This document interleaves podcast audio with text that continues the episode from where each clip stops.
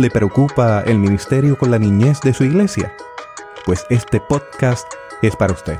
Teotecnología.com presenta Teobytes. Busque su taza de café, de té o de chocolate y siéntese a la mesa con nosotros porque este tema será de gran bendición a su vida y a la vida de su iglesia. Saludos y bendiciones, les habla Jesús Rodríguez Cortés y les doy la bienvenida a esta edición de Teobytes. Hoy nos acompaña el pastor Leo Ayala para dialogar sobre ministerio con la niñez. Leo está casado con Esther Jorge y tiene dos hijos varones, Yair, de 12 años, e Isaac, de 10 años. Leo es pastor de la Alianza Cristiana y Misionera en la Cumbre en Puerto Rico. Allí está sirviendo como director de niños y familias por los pasados 14 años, pero actualmente sirve como pastor general de la congregación. Leo sirvió como misionero en España, donde trabajó con niños y adolescentes. Fue allí donde conoció a su esposa. También debemos decir que Leo cursó sus estudios teológicos en el Seminario Teológico de Puerto Rico. Ha servido dando charlas y talleres sobre el ministerio a la nueva generación y continúa sirviendo como consultor para el Ministerio de Niños y Familias a través de la Alianza Cristiana y Misionera en Puerto Rico y también desde la oficina central de la Alianza en Colorado Springs. Sin más preámbulo, Leo, te doy la bienvenida a esta edición de Teobytes. Saludos Jesús, qué bueno que podemos tener este tiempo juntos y a toda la audiencia que nos está escuchando de Teobytes, un saludo y un abrazo fraternal grande para todos ustedes. Ciertamente es un privilegio enorme. Hemos hablado y tenemos amigos en común. Muy buenos amigos. Muy buena gente. De esta gente que tú puedes verlos la semana que viene o dos y tres años, igual sientes como si lo hubieras visto ayer. y hablamos, por supuesto, de Eliezer Ronda. Entre ellos. Tenemos a Chesico. Definitivo. De la buena gente, ¿verdad? De muchos años. Muchas historias, muchas experiencias también. Y creo que eso hace Dios. Un regalo. Sobre ministerio con la niñez. Háblanos un poco sobre los niños en la Biblia. Creo que antes de verdad de contarte esa parte, siento que debo decirte que cuando comencé a trabajar con niños no era mi intención. Recuerdo que tenía 16 años y, era un verano y yo no tenía nada que hacer en verano y mi mamá dijo, tú vas a trabajar, en casa no te vas a quedar. Y me, me pidió que trabajara en este campamento con, con niños y fue una experiencia aterradora.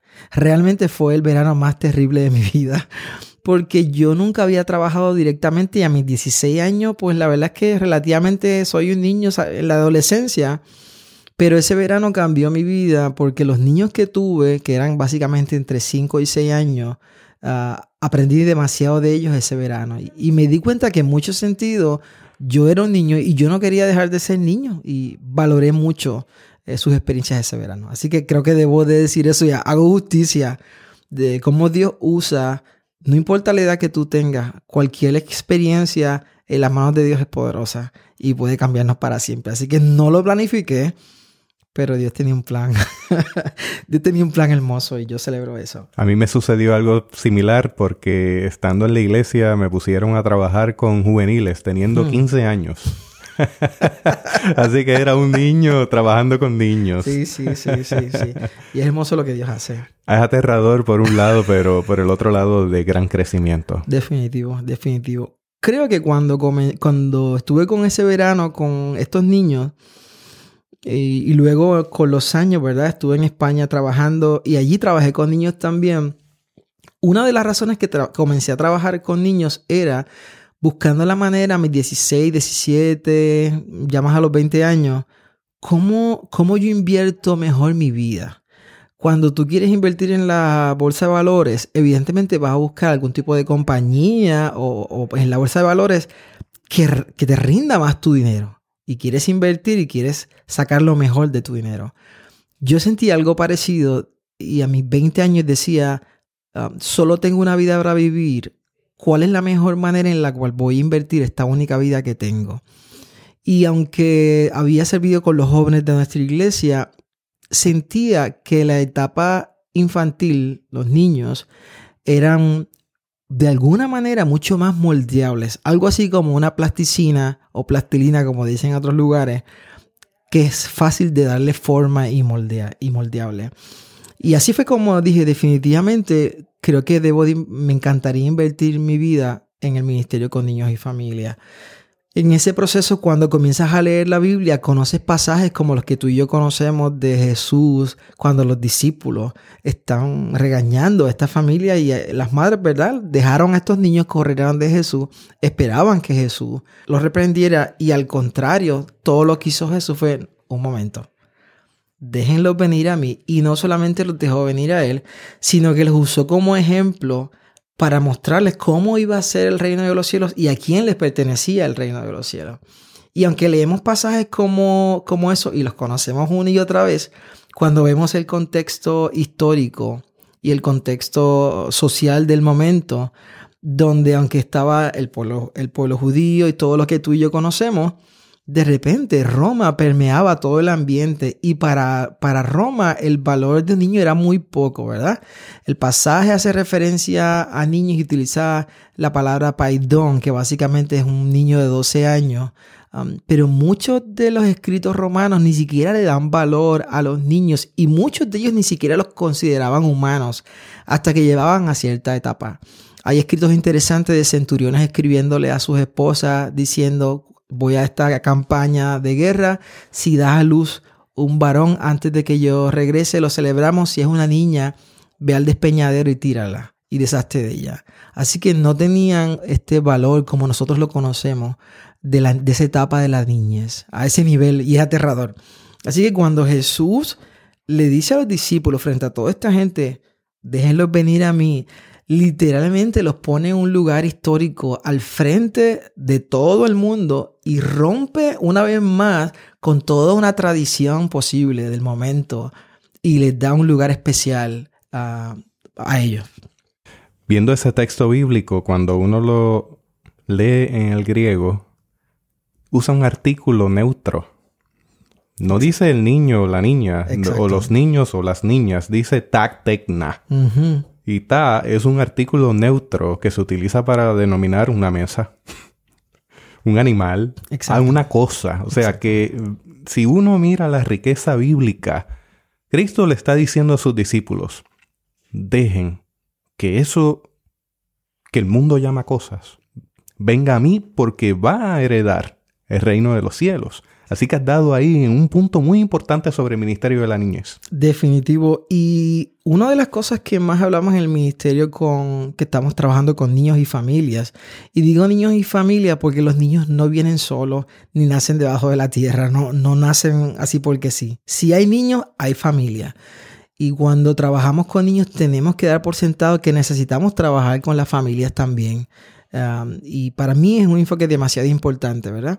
Y que vamos, podemos tocar más adelante, pero, pero volviendo a este tema de los discípulos, una vez más Jesús le da este lugar hermoso a, a los niños, los usa como ejemplo y, y, siente un precedente impresionante para la historia, ¿no? Uh, y, y, es una de las cosas que vemos una y otra vez en Jesús. Pienso a veces cuando leemos textos como ese, los rostros de los discípulos, una vez más desencajando y decir, Jesús, ¿qué es lo que tú estás haciendo? no sabes lo que nos puede caer encima si continuamos en este camino, ¿no? Y una de las cosas hermosas que hemos aprendido de este reino al revés, donde los últimos son primeros y los más grandes son los más pequeños. Y cuando pienso en el ministerio con niños en nuestras iglesias locales, todo lo que estamos diciendo es queremos proveer el lugar para los niños y el espacio para ellos basado en la misma manera en que Cristo les trató. No estamos buscando un lugar de preferencia, ni simplemente porque son niños. E, es simplemente lo que estamos pensando concretamente es si para Jesús era muy importante, debe ser importante para mí. Y eso es todo lo que, cuando pienso en el ministerio de niños, eso es todo lo que nos mueve. Mi amor por Cristo está expresado a través del ministerio de niños. Lo que nos mueve profundamente ni siquiera en un sentido son los niños y la familia, aunque nos encanta. Es Cristo a través de este trabajo que nos ha dado, este, eh, dice, como nos diseñó, como nos cableó, con nuestros talentos, con nuestros dones. Pero ministrar a niños, y, y esto lo hablo con muchas personas de diferentes iglesias, no son crayolas ni lápices de colores. Es mucho más que cortar papel y tijeras. Es literalmente alcanzar el corazón de este hombre y de esta mujer en formación. Pero yo no estoy valorando el que ellos van a, llegar a ser hombres y mujeres adultos, porque yo no sé en qué etapa de su vida Dios los permita llegar. Yo los estoy valorando por lo que son, en la etapa donde están. Si Dios quiere que ellos lleguen a la juventud y a la adultez, lo celebramos. Pero en ese lugar donde se encuentran, en esa etapa, ya son gente y ya y tienen la capacidad de procesar y entender cómo es Dios, quién es Dios y conocer este Cristo que les ha creado y les está formando. Y creo que no hay un honor tan grande que tomar a este hombre y esta mujer en su primera etapa de vida. Creo que honestamente es un honor. Tengo ahí ya dos comentarios, dos preguntas que voy a dejarle a la audiencia. Excelente. Primero, ¿cuánto de su presupuesto total está dedicado al ministerio con la niñez? ¿Es su iglesia un lugar donde los adultos piden los mejores recursos para su escuela bíblica? Yo creo que esas dos preguntas deben ser contestadas con honestidad. Y nos van a dar una idea de dónde estamos ubicados con respecto al ministerio de la niñez. Definitivo. Una de las maneras más efectivas donde tú puedes ver las prioridades de la iglesia yendo a sus presupuestos. Algunas iglesias celebramos que hay un presupuesto asignado para diferentes ministerios y hay otras eh, denominaciones o congregaciones donde desafortunadamente brilla por su ausencia, ¿verdad? Y lo decimos con mucho respeto. Eh, no porque no crean el ministerio con niños, pero tal vez no tienen una visión clara en ese sentido de cómo, de cómo podría lucir dentro de la iglesia local una iglesia vista como un hábitat, como yo le llamo. Y digo hábitat porque nos parece que la iglesia local es un hábitat donde conviven diferentes especies. Los niños, los adolescentes, jóvenes, adultos, casados o solteros y nuestros mayores. Y, cuando vemos a la iglesia eh, desde esa posición o desde esa imagen, en ciencia nos enseñaron, ¿verdad? Que en el hábitat convivían muchas especies y para que se reprodujeran y crecieran tenían que ser alimentadas en la misma calidad y todo esto. Y me parece que de alguna manera, eh, ¿verdad? Tal vez no es perfecta la imagen. La iglesia de alguna manera es un hábitat. Eh, donde no estamos diciendo que un ministerio o los niños son más importantes o los adultos.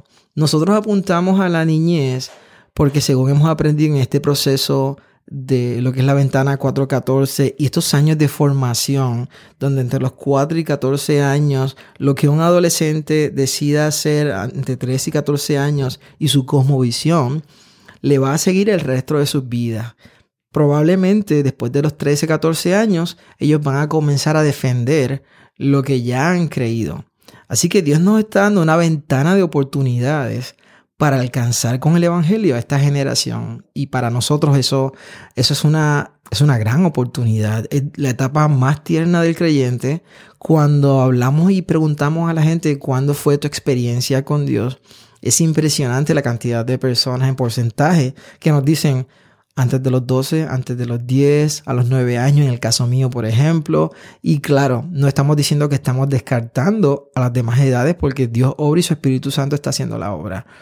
Pero es impresionante la cantidad de personas que a esta tierna edad pueden procesar literalmente el Evangelio y su experiencia y su crisis de conversión, porque de alguna manera le llamo crisis porque es una crisis cuando tú te das cuenta quién eres como pecador y ves la cruz y este camino a Cristo y estos brazos extendidos diciéndote, sé quién eres, te estoy diciendo quién eres y también te estoy mostrando el regalo para ese perdón y esa salvación. Entonces, nos parece que la iglesia es un, es un lugar, es este cuerpo de Cristo que no, que no necesariamente representa edades, sino seres humanos. Él dijo, vine a buscar lo que se había perdido. No dice la edad, no dice si eran hombres o mujeres, no dice si tenían necesidades especiales o no.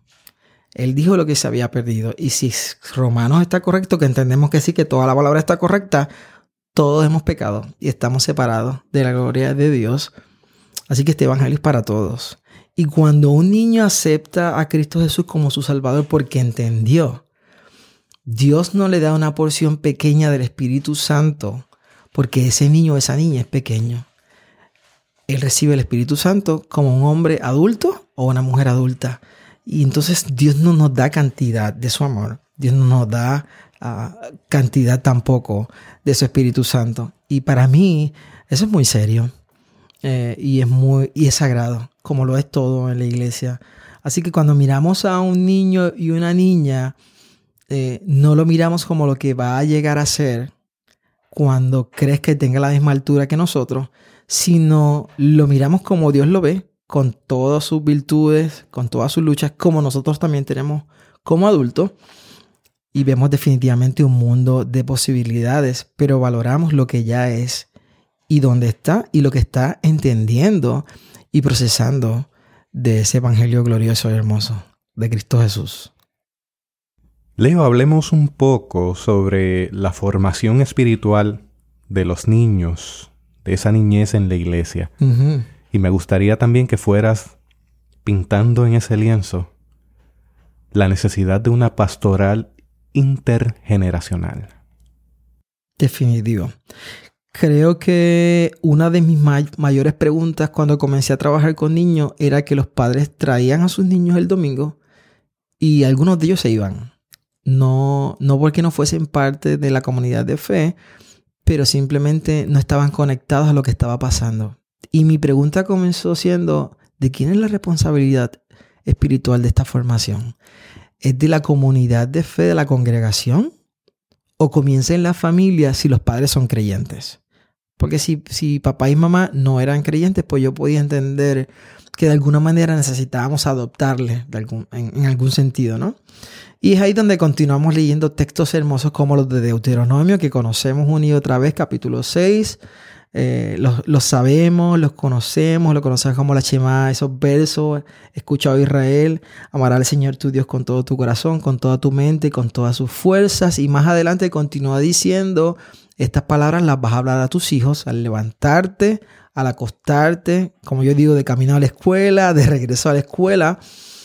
Y nos parece que todo ese hermoso pacto eh, de Dios con Israel, esa escena donde Moisés no va a entrar al pueblo de Israel, ese deuteronomio que significa repetir la ley para este pueblo, que Moisés profundamente sabe que no va a entrar, pero sabe también qué tipo de pueblo es el donde van a entrar, politeístas, todo lo que estaba pasando internamente, este lugar prometido que de alguna manera si llegamos al lugar que nos prometieron, pero nos olvidamos del Dios que nos prometió esa tierra, todos habremos perdido. Y de repente cuando escuchamos, escucha a Israel, Jehová nuestro Dios uno es, los niños nos decían, Leo, pero es que yo sé que hay un solo Dios. Yo dije, sí, pero todo este pueblo va a entrar a un lugar donde hay cientos de dioses. Y esto, y ese en esencia, ese comienzo era demasiado importante para recordar. Chimá se traduce como escucha, pero tiene otro nivel de significado. Y eso es importante también traerlo a nuestra conciencia. No es simplemente escuchar, no es simplemente repetir. Chema significa escucha y obedece. Escucha y obedece. Pueblo. El Señor es uno, el Señor uno es. Qué importante es la acción. Qué importante es llevar a cabo esto que conocemos. Y yo creo que de eso se trata. Definitivamente. Conocer y tener información no necesariamente trae transformación. Tú puedes tener un banco de información y de data y sentirnos bien con lo que sabemos, pero Dios vino a transformar, a traer cambio. Y definitivamente la información es importante, ¿verdad? El saber, el conocer, el escuchar, a través de escuchar la palabra, ¿verdad? El oír es, vital. Pero, pero definitivamente en el caso del pueblo de Israel, volvemos a ese término y a ese momento, eh, Dios está diciendo, ustedes conocen esto, saben esto, vívanlo. Háganlo parte de su día a día. Y me encanta, ¿verdad? Porque una vez más está apelando a que quien va a mover esto y lo que va a hacer pasar, que esto pase y que esta historia siga pasando de generación en generación, es este hermoso núcleo familiar. Y definitivamente en el concepto de Israel, lo que era la familia, esto de los clanes, es hermoso. Me encanta cuando Dios dice nuestro padre Abraham. Y tal vez han pasado cientos y cientos de años y lo dicen como si fuera su vecino. Porque tenían una imagen hermosa y clara de que el pacto no se trata de mí, el pacto es para todos. Y esta, esta imagen lineal casi, por así decirlo, ¿no? Así que esta fe, esta, este regalo es para pasarlo de generación en generación, hablarlo con nuestros hijos. Y también ese O Israel da una esencia hermosa de, de, equipo y de pueblo completo. Además de este núcleo también de, de padre a hijo. Y eso de alguna manera lo vemos en la iglesia local cuando tenemos niños con familias de padres creyentes y otros niños que asisten que lo trajo un abuelo o un vecino. Y ese niño no queremos que se pierda de esta experiencia de ser familia y de repente la congregación se convierte en su Israel y en su familia. Y eso es hermoso. Y eso completamente apunta a lo que estamos hablando de esta iglesia intergeneracional, ¿verdad?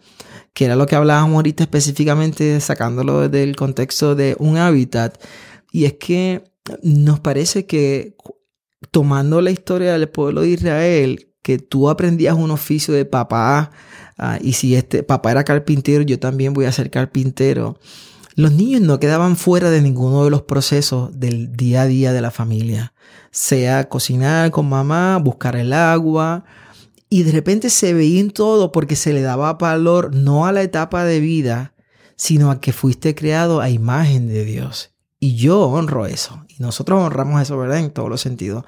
Así que dentro de la iglesia, cuando pensamos en este ministerio intergeneracional, yo lo comparo a una carrera de carros, de estos de competencia, puede ser, puede ser de rally o de NASCAR, donde todos quieren llegar a la meta, pero todos compiten en un carro por separado. Y al final, uno solamente va a ganar llegando a la meta.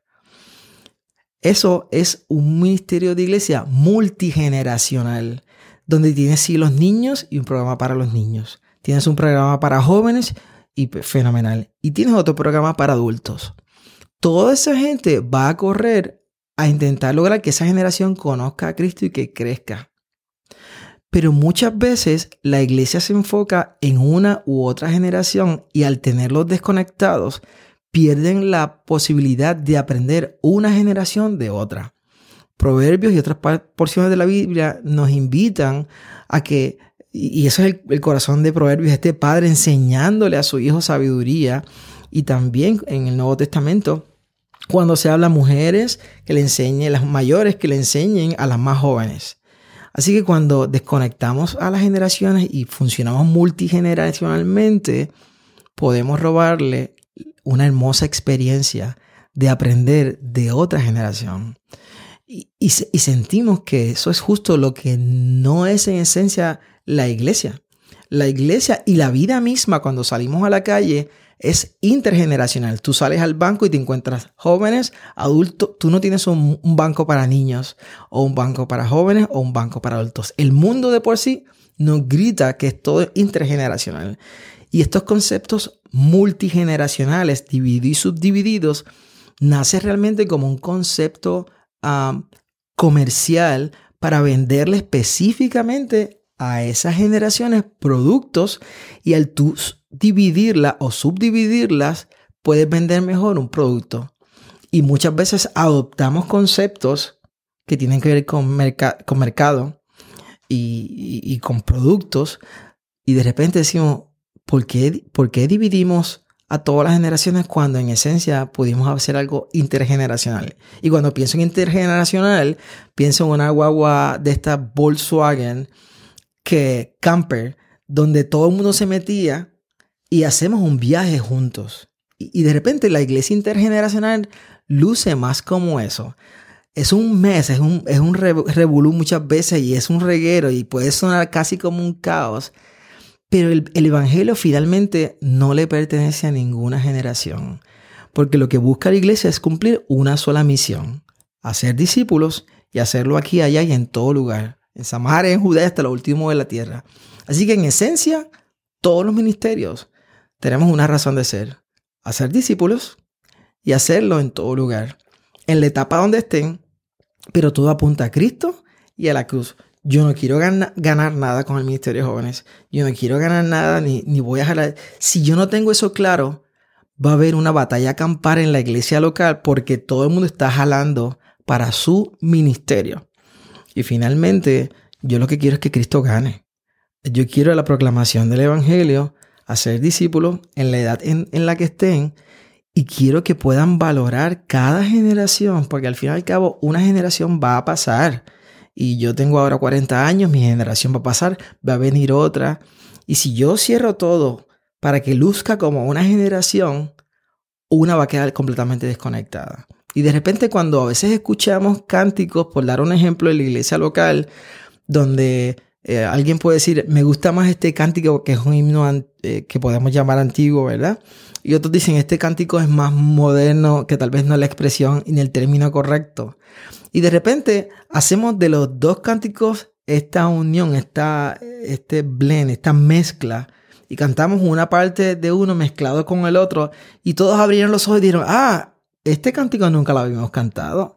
Y, y es por eso, ¿verdad? Yo siento que, una vez más, que todo se trata de Cristo. Realmente no se trata de mi generación ni de ninguna. Ah, que muchas veces nuestros conceptos generacionales son los que permean en la iglesia. Y como somos los adultos quienes estamos al frente de la programación, de todo lo que ocurre, de los estilos, de la forma en que se hacen cosas y nosotros nuestra voz es la que se escucha más, muchas veces pueden, podemos sin querer dejar fuera otras generaciones que estamos claros que la iglesia no le pertenece a ninguna generación, pero su expresión tal vez de adoración o su expresión de cómo procesa el Evangelio ah, puede cambiar y es diferente. El Evangelio no cambia y la Biblia menos tampoco. Eso está bien claro. Pero un niño que ha nacido viendo 3, 4 horas, 6 horas diarias televisión o cualquier tipo electrónico, que pasa más de 7 horas en su escuela y que las estadísticas dicen que pasa menos de 20 minutos hablando de principios y valores con su familia, va a tener una cosmovisión muy diferente a la nuestra en ese sentido. Hay eventos que marcan una generación y hay personajes que marcan una generación. Nuestra generación de los 80, pues tenemos eh, diferentes eventos que ocurrieron en esa época, en esas décadas, como la de los 60, eh, por mencionar la guerra de Vietnam, por ejemplo, y otros personajes eh, políticos y artísticos que dan una influencia impresionante a esa generación. Literalmente, eso lo vamos a ver reflejado en todos los aspectos de la vida e incluso de cómo, de cómo vivimos como iglesia. Y tenemos muchas veces conceptos que traemos que literalmente son generacionales. Ah, y cuando dejamos todo eso afuera, tomamos el texto y vemos el Evangelio y la cruz, la cruz brilla por encima de la generación a través de las eras y a través de los años y de los siglos, es Cristo y es su Evangelio. Y nos parece que, que todo debería apuntar constantemente en caminar en este mensaje simple, pero profundo, porque el que sea simple no significa que no es profundo y, y hermoso del Evangelio. Al fin y al cabo, yo todo lo que anhelo y deseo es, una, multiplicarme en alguien y dejar todo lo que Dios ha puesto en nosotros para compartirlo con la próxima generación que está emergiendo. Y mientras pienso en eso, pienso también en los mayores que ya corrieron este tramo, de los cuales yo quiero aprender porque no quiero cometer tal vez los mismos errores. Así que nos parece que nadie queda descartado en la iglesia. Mm, todos somos parte eh, y todos tenemos algo que aportar. Nadie se jubila de la iglesia hasta que te envían tu día de salir para el reino de los cielos. Mientras tenga los pies aquí en la tierra, no importa la edad que tenga, sea grande, niño, adolescente o joven, ah, somos la iglesia de Cristo. Él, él vino a buscar un solo pueblo. Y ese pueblo puede tener diferente edad, diferentes trasfondos y diferentes realidades. Pero es su pueblo. Y nosotros no morimos por ellos en la cruz fue Cristo. Estamos viviendo en un tiempo de reconfiguración generacional. Me explico. Y esto va a ser tema de otro podcast. Se nos están yendo familias jóvenes con esa niñez. Y los que se están quedando son mayormente lo que se denomina como X y baby boomers. Eso significa que en 10, 15 años vamos a tener una iglesia envejecida. Y una pregunta que dejo sobre el tintero, que no es de este tema, es cómo vamos a trabajar con esa iglesia envejecida y cómo somos pertinentes a ministerios dirigidos a esas generaciones. Cierro paréntesis. Y vamos a la niñez. Los niños en la iglesia, Leo. Háblame un poco sobre tu ministerio, el ministerio que lleva esta iglesia Alianza Cristiana y Misionera, y tus recomendaciones en cuanto a actividades, acercamientos, educación y todas estas cosas que te apasionan. Definitivo. Eh, creo que una de las cosas que aprendí mientras eh, comencé a trabajar con los niños y las familias, uno, era que tú pastoreas el corazón de un niño, pastoreas el corazón del equipo que está trabajando con esos niños y pastoreas el corazón de los padres y las familias de esos niños. Así que uno de los retos eh, interesantes de, los que estamos al frente de Ministerio de Niños es que tenemos como, un combo. Eh, tienes a los niños por un lado, tienes a su familia y tienes un equipo que está trabajando con esos niños durante los domingos. Eh, y parte de lo que nos dimos cuenta en el proceso era que llevábamos haciendo mm, un buen ministerio de niños fructíferos. Y de repente sentíamos que lo que estábamos haciendo no estaba siendo tan efectivo con esta nueva generación que había comenzado y que estaba naciendo. Uno de los retos más grandes del Ministerio de Niños es, es cambiante constantemente. Las estadísticas dicen que cada tres años la generación de niños o los niños mientras van subiendo adoptan nuevas conductas o nuevos conceptos y de alguna manera cambian algo en, cómo procesan y cómo ven las cosas. Y eso me parece interesante por el acceso a la información y el poco control que muchas veces como familia, y lo digo porque soy padre igual que tú Jesús, um, y muchas veces tenemos amigos, ¿verdad? Que nos preocupa tal vez el aparato que tiene el niño electrónico de acceso a la red, internet, y la poco control, y cómo todo eso puede afectar en muchos sentidos. Así que una de las cosas que vimos era, ok, vamos a ver, el ministerio, el evangelio no cambió, pero lo que yo hacía 20 años con los niños, esos no son los niños que tenemos ahora. Esos niños ahora son jóvenes y están en la universidad.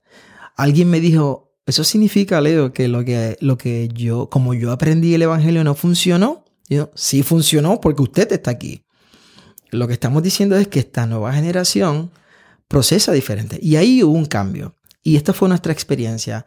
Los niños no querían sentarse el domingo en una escuela dominical a recibir información. Ellos querían ser parte de una clase. Y es muy diferente. En dos razones. Una, número uno, nos decían porque el domingo se tenía que llamar escuela bíblica cuando ya han estado en escuela todas las semanas, como para venir el domingo a venir a otra escuela más.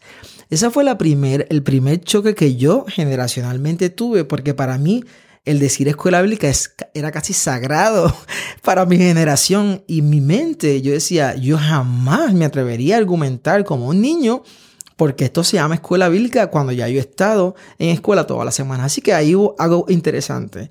Lo próximo que hicimos fue escuchar a los niños. Eso es demasiado importante porque tú necesitas conocer esa población que vas a estar sirviendo porque yo dejé de ser niño hace mucho tiempo atrás.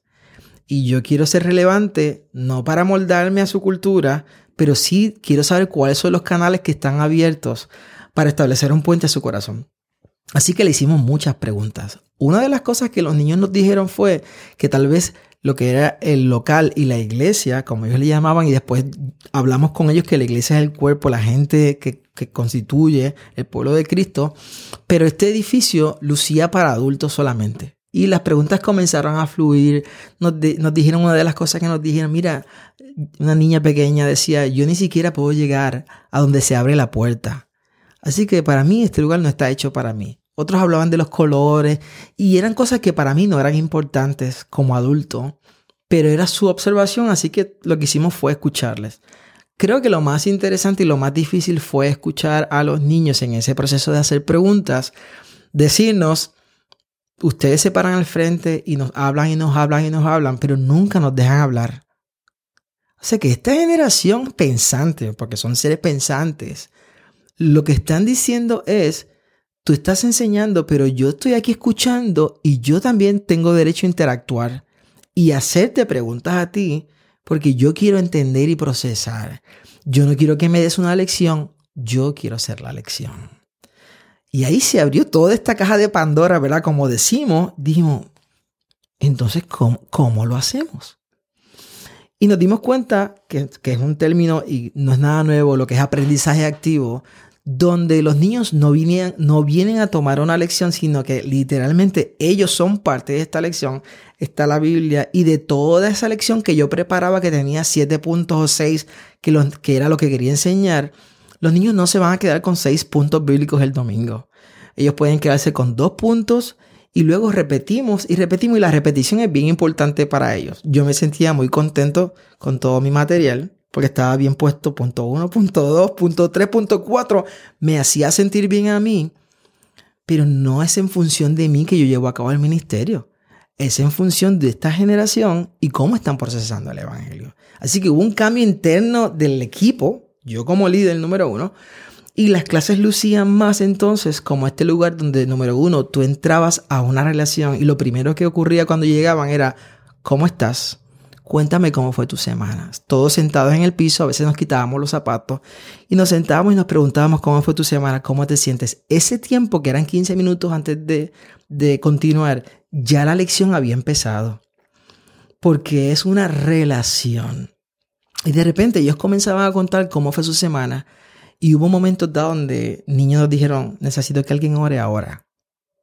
La pregunta evidentemente era por qué y la respuesta era, nuestros padres nos acaban de anunciar que se van a divorciar. Y eso hacía girar toda una lección y de repente yo tengo todo un evangelio y una información hermosa que darle de Cristo, pero yo no tengo un puente hacia el corazón de ese niño. Yo no conozco su necesidad, yo no conozco su historia, yo no conozco si vive con mamá, vive con papá, si su papá está vivo. Y de repente cuando te detienes a escuchar, dices, Dios mío, esta generación tiene una historia bien difícil. Y el Evangelio es relevante. Pero ellos necesitan que yo sea Cristo, encarnado en mí. Y a veces cuando nos detenemos a sentarnos en el piso para escuchar su historia, realmente lo que estamos diciendo es Cristo te está escuchando. Él está aquí. A veces ponemos nuestras manos sobre ellos para orar. Y nos parece que lo más efectivo en ese proceso y continúa haciéndolo es escucharles, es pasar tiempo con ellos, es relacionar, porque el ministerio es relacional. Así que dentro de este modo de enseñar que le pusimos ríe, la R representaba relacional y la I representaba investigativo, porque no queríamos darle toda la información, queríamos ayudarle a descubrir la verdad bíblica. Y de repente es más este sentido de aventura, como cuando abres este tesoro y descubres toda esta belleza. Y muchas veces yo le decía a los maestros, si al final te duele la garganta, tal vez no fue efectiva la lección. Porque hablaste durante unas dos horas y el niño tal vez tenía muchas preguntas para hacer. Vamos a guiarlo a que descubran esta verdad y nosotros estamos aquí con la palabra guiándolos a procesar y entender eso. Y la E de ríe era experimental. Y cuando pensamos experimental o experiencial, nos referíamos y pensábamos en que ellos no pueden ver a Jesús y de repente nuestro reto para esta generación postmoderna, donde no hay absolutos, y estos niños crecen dentro de toda esta amalgama de ideas, y les decimos amor, misericordia, bondad, Espíritu Santo, Jesús, ¿dónde está toda esa gente? Yo sé dónde está Popeye, yo sé dónde está Mickey Mouse, pero yo y puedo verlo en la televisión, pero yo no puedo ver el amor ni la misericordia, ni la bondad, ni el Espíritu Santo. Y no es porque no sean ciertos, pero una generación que crece bajo este esquema o cosmovisión, nosotros como iglesia tenemos un reto bien grande de, darle color y nosotros mismos encarnar de tal manera el Evangelio y a Cristo mismo, um, que, puedan verlo. Todas estas compañías en Estados Unidos y toda, ah, en otros países que producen materiales para niños invierten más de 2 billones anuales en promocionar y mercadear productos para nuestros hijos. Esas compañías tienen psiquiatras, tienen psicólogos, solo para venderle un producto a nuestros hijos. Nosotros no tenemos ese dinero, pero tenemos el Espíritu Santo y, Cristo está en nosotros y estamos tratando de modelarles a Jesús. Así que ríe para mí es muy poderoso, relacional, investigativo y experiencial. Quieren experimentar, oler, tocar y ver a Jesús. Y, cierro con esta frase. Una, hace un, un, historiador contaba este niño que estaba en una de las escuelas bíblicas del reverendo Moody y cerca de su casa de ese niño abrieron una iglesia y la iglesia hizo un campamento para niños. Pero el niño quería ir a la escuela bíblica de Moody que quedaba mucho más lejos. Así que la líder eh, cerca de su casa le pregunta, pero ¿por qué no vienes aquí? Si la otra te queda tan lejos. Y el niño le responde, es que allí está Jesús. Y no era que acá no estuviese Jesús, sino que su experiencia previa con el maestro de escuela bíblica fue la siguiente. Él le preguntó cómo era Jesús y el niño le había respondido, Jesús es como tú. La única diferencia es que tú tienes carne. Y para mí es bien poderoso eso porque los niños no pueden ver a Jesús, nos ven a nosotros y ven a los padres. Y esos primeros conceptos de cómo es Dios como un padre no se formaron de la noche a la mañana, comenzaron a formarse de su pequeña niñez, de que son bebés, desde cada beso y abrazo y cada cariño. Cuando el niño crece, yo le digo, Dios es un padre que te ama, que te aprecia, que, que te cuida, va a tener una referencia directa de su desarrollo inicial. Por eso creemos que esta etapa es demasiado importante, no es cualquier cosa. Y nosotros queremos aportar a ser un equipo con, con el Espíritu Santo y con Dios para levantar nuevas generaciones para. Un día no vamos a estar, no necesitamos ser recordados ni por nuestros nombres, ni por nuestro ministerio, ni por ninguna hazaña. Queremos que recuerden el Cristo que les salvó y que cambió sus vidas. Sabes que hace algún tiempo compartí con un grupo de niños que no tienen cultura de iglesia y que llegaron a la iglesia y ha representado un reto grandísimo a todos los supuestos. No solamente son posmodernos, son niños que no tienen una cultura de iglesia, no nacieron allí. Y el reto que tuve en la mano fue explicarle sobre el Espíritu Santo. ¿Qué es eso? nada más y nada menos. en nuestra jerga evangélica eso es eh, pan y, y jalea.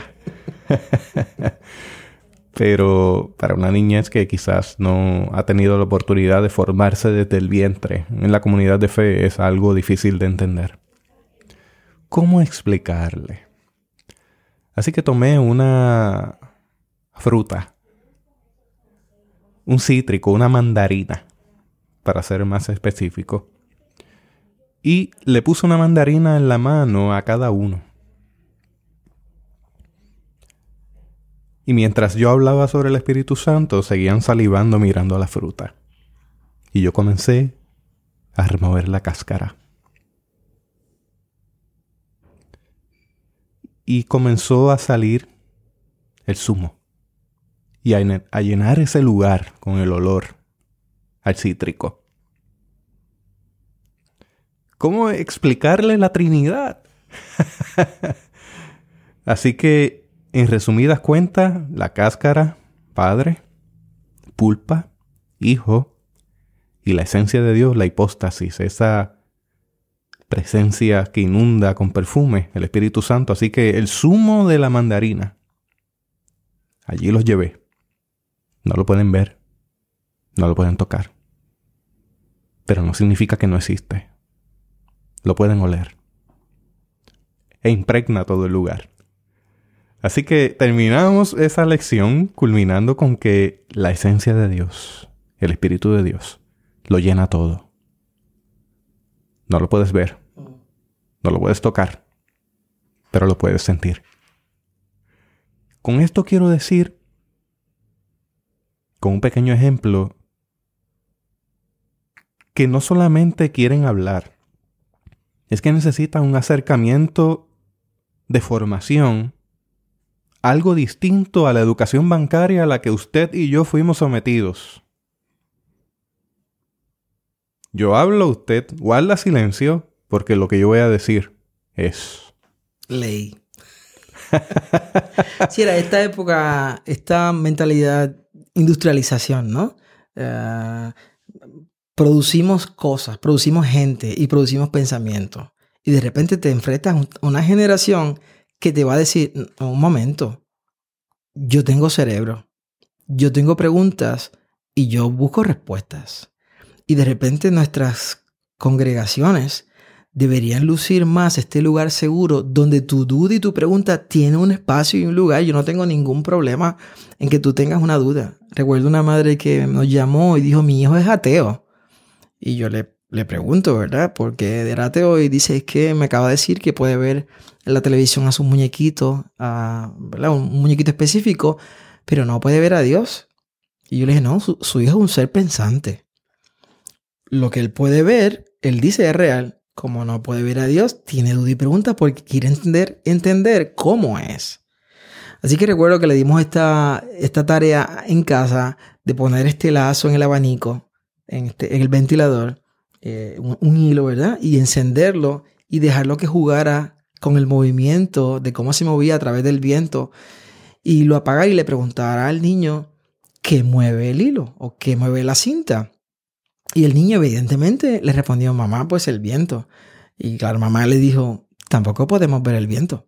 Podemos ver el efecto del viento y lo que pasa. Y no podemos verlo, pero sí podemos percibirlo, sentirlo y experimentarlo de muchas maneras. Entonces, lo que estamos buscando para esta nueva generación es que ellos puedan hacer sus preguntas, tener un espacio transparente y auténtico para hacer preguntas y también, como muy bien tú señalabas, eh, darle herramientas para que puedan procesar eso. De repente, los niños no van a estar tranquilos durante 30 minutos esperando que tú recibieras una información tuya, porque cuando ellos apretan sus eléctricos o, las cosas electrónicas, en menos de 10 segundos abrió la pantalla, jugaron, la apagaron, vendieron, cambiaron y estamos buscando que su, su, su, lapso de atención, que se siga cortando, las estadísticas terminaron diciendo que estaba entre 1 y 3 minutos su atención. Y claro, lo sentamos el domingo y buscamos experiencias para ellos que estén tranquilos y que estén ahí sin moverse, pero internamente sus cerebros que han sido sobreestimulados por toda la informática y por todas las imágenes, pues de repente decimos, ok, ¿cómo hacemos esto? Y ahí fue donde decidimos hacer ok, los niños entraron aquí el domingo a este, este lugar para, para ellos y tuvieron una experiencia de 10 minutos en grupos pequeños donde cada uno compartió cómo fue su semana. Luego de eso nos movimos a otro momento que eran 7 minutos, que eran cánticos para ellos y música de adoración musical para ellos. Y luego nos movimos a otra experiencia que era compartir el texto bíblico para memorizar, el cual yo no quiero que memoricen como el papagayo o como aquí voy a memorizar mi, me sé, esta información, porque no estamos buscando información, estamos buscando transformación. Así que lo primero que hacemos es explicar qué significa ese texto profundamente, con imágenes y con sonido, y luego con movimientos memorizamos la canción porque como yo hago una, el texto, porque hago una relación del texto con el movimiento que puedo recordar esos aprendizajes activos, y luego tenemos todo un refuerzo a través de diferentes herramientas bíblicas. En el caso de, la cumbre específicamente, tenemos una estación de ciencia y tenemos una estación de arte y tenemos una estación que le llamamos aventura bíblica que busca que ellos aprendan a buscar en la Biblia, que entiendan porque un día yo no voy a estar y yo quiero que ellos sepan profundamente esa historia ah, y que vean que esta historia yo no me la inventé, ocurrió en un espacio y un tiempo, hay mapas, yo puedo buscar ese lugar como se llamaba antes, cómo se llama hoy, para mí eso es bien poderoso y puede sonar bien simple, pero para esta generación, que puedo decirle a un país que ya no existe o que cambió su nombre, puede apuntar, hmm, ¿eso existirá o me lo están, se están inventando esta historia? Ok, vamos a buscar cuál es. Y, claro, ellos tienen todos estos mapas, tienen eh, internet, tienen Google y tantas herramientas. Y nosotros lo que estamos diciendo es, ok, ¿cómo usamos entonces todas estas posibilidades y herramientas que tenemos? El reto realmente, Jesús, en el, fondo, es nuestro de los adultos. Es sentarnos y escucharlos y decir cuáles son los canales que están abiertos hacia ellos. Para eso representa que mis conceptos, y como yo aprendí el Evangelio, lo voy a poner aquí, lo estoy valorando y lo celebro porque yo estoy aquí gracias a esa época y los maestros y toda esta gente hermosa que Dios usó. Pero yo voy a buscar estos canales y estas herramientas que son más efectivas para esta generación. Todo lo que yo quiero es que ellos se encuentren con Cristo. Eso es todo mi anhelo. Lo que nos está diciendo Leo, tengo un paréntesis, es que si usted desea entrar en contacto en la formación espiritual de la niñez, necesita diseñar tiempos, espacios, actividades. 50 minutos tiene. Necesita 5 actividades distintas que pueden incluir cantar. Necesita tener de forma ya casi obligatoria una proyección juegos, permitir que utilicen sus aparatos electrónicos en actividades dirigidas, una recomendación. Envíelos a los alrededores de la iglesia y pídanle que tomen una foto de un lugar o de algo donde Dios se les revela. Tráigalo, montelo y permítanle que le explique dónde vio a Dios. Se va a sorprender. Se va a sorprender. Dando espacio para el diálogo intergeneracional, con sus contextos, con sus tiempos, por supuesto, dirigidos. Pero esto hay que diseñarlo. Ya no es sentarse en una mesa a dar una lección de 50 minutos donde al fin y al cabo yo puedo levantarme y decir, puedo colocar una marca aquí que cumplí con esta misión del día de hoy. Pero a lo mejor no logramos el cometido. Mire el ejemplo de la fruta. La próxima vez que esa niñez vea una naranja, mandarina, y la lleve a su boca, se va a acordar del Espíritu Santo. Y se va a acordar que Dios Padre, Dios Hijo, Dios Espíritu Santo son uno, como la mandarina es una, con sus diferentes partes. Le queremos exhortar a que usted dé una mirada detenida al ministerio de la niñez y se pregunte con mucha honestidad si es tiempo de reformar. Creo que en unos años ellos van a ser jóvenes esto de tiempo va a pasar en cuestión de nada. Van a cambiar, van a entrar a la universidad. Y, creo que una de las cosas que apuntamos como familia, como padres y como ministerio es, antes de que él entre a la universidad, que yo necesito y deseo que él sepa de su fe. Cuando se comience a acercar a otros círculos retantes en términos de apologética, en términos de mi defensa de la fe, qué es lo que creo. Nosotros estamos buscando que esta fe que ellos están conociendo a Cristo, cómo se expresa esto, cómo es Dios. Nosotros queremos que ellos vivan esto fuera de cuatro paredes y fuera de una programación. Esta generación lo que nos está diciendo en muchos sentidos con todos estos cambios generacionales es, yo no quiero ir a la iglesia, yo quiero ser la iglesia. Yo para mí la fe hace sentido cuando no es un interruptor que se prende y se apaga el domingo. Y ese es otro tema completamente. Pero, pero hace sentido cuando esta fe que me enseña en el domingo, mi papá la lleva a casa el lunes y ese domingo por la tarde la vivimos lunes, martes, miércoles, jueves, viernes, sábado. Y el domingo me reúno con toda la iglesia a celebrar esta experiencia de fe que no se limita a una estructura el domingo, sino que es real y es auténtica. Esta generación y la generación que en el pasado se fue, eso es justo lo que nos está recriminando en muchos aspectos. Que mi padre era algo, mi, mi mamá el domingo, pero fuera del domingo era algo completamente opuesto Así que una esencia interesante cuando hablamos de la formación del niño entre familia e iglesia, nosotros los padres tenemos una responsabilidad bien grande y somos los mejores que podemos expulsar hacia afuera a nuestros hijos de las comunidades de fe. Porque cuando tú tienes una verdad que es completa y es, el Evangelio, y lo proclamamos el domingo, pero lo contradecimos el domingo en la tarde, el lunes, el martes, el miércoles, el jueves y el viernes y el sábado, y luego no, lo proclamamos el domingo juntos en la mañana, los niños no son tontos. Ellos están viendo, ellos están procesando. Y cuando tengan la capacidad de tomar una decisión, van a decidir no por el Cristo que fue proclamado el domingo, sino por el Cristo que fue proclamado domingo en la tarde, el lunes, el martes, el jueves, el miércoles, jueves y viernes y sábado. Porque yo no quiero dar mi vida por una causa de una hora y veinte minutos el domingo. Yo quiero dar mi vida por una causa que sea un estilo de vida y profundamente todos estamos buscando una razón por la cual dar nuestra vida. Y como familia y como iglesia podemos hacer un hermoso equipo para que en efecto eso pase. Y honestamente, yo, yo soy el pastor de la, de la cumbre, la Alianza Cristiana Misión de la Cumbre, y yo no quiero ser parte de algo que no rete mi vida a vivir esta experiencia auténtica y profunda fuera de una hora y veinte minutos el domingo. Para mí no hace sentido. Y para estos niños de esta generación lo están expresando y lo están diciendo y nos están retando. Y créanme, ellos van a cambiar el perfil de la iglesia.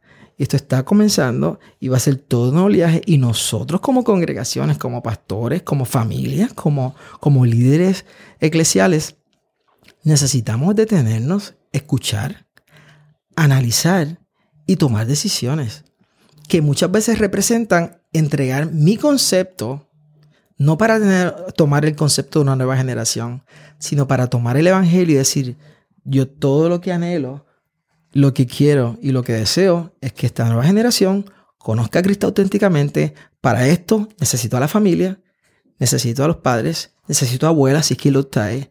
Y de repente es un equipo. O sea, no estamos diciendo que una sola parte lo, va a hacer. Hay una prioridad y hay una autoridad espiritual. Según Deuteronomio, esto tiene que comenzar en casa si papá y mamá son creyentes. Entonces yo no puedo decir voy a poner a mi hijo en la escuela bíblica o en el campamento de verano de la iglesia o llevarlo a una academia cristiana para que le hablen allí de Cristo cuando la influencia primordial, según todas las estadísticas que pueden seguir saliendo todos los años, sigue siendo la casa y el hogar. Entonces le estamos dando, hemos entregado la educación a, segundos y terceros y también hemos entregado la espiritualidad y la formación espiritual a segundos y terceros.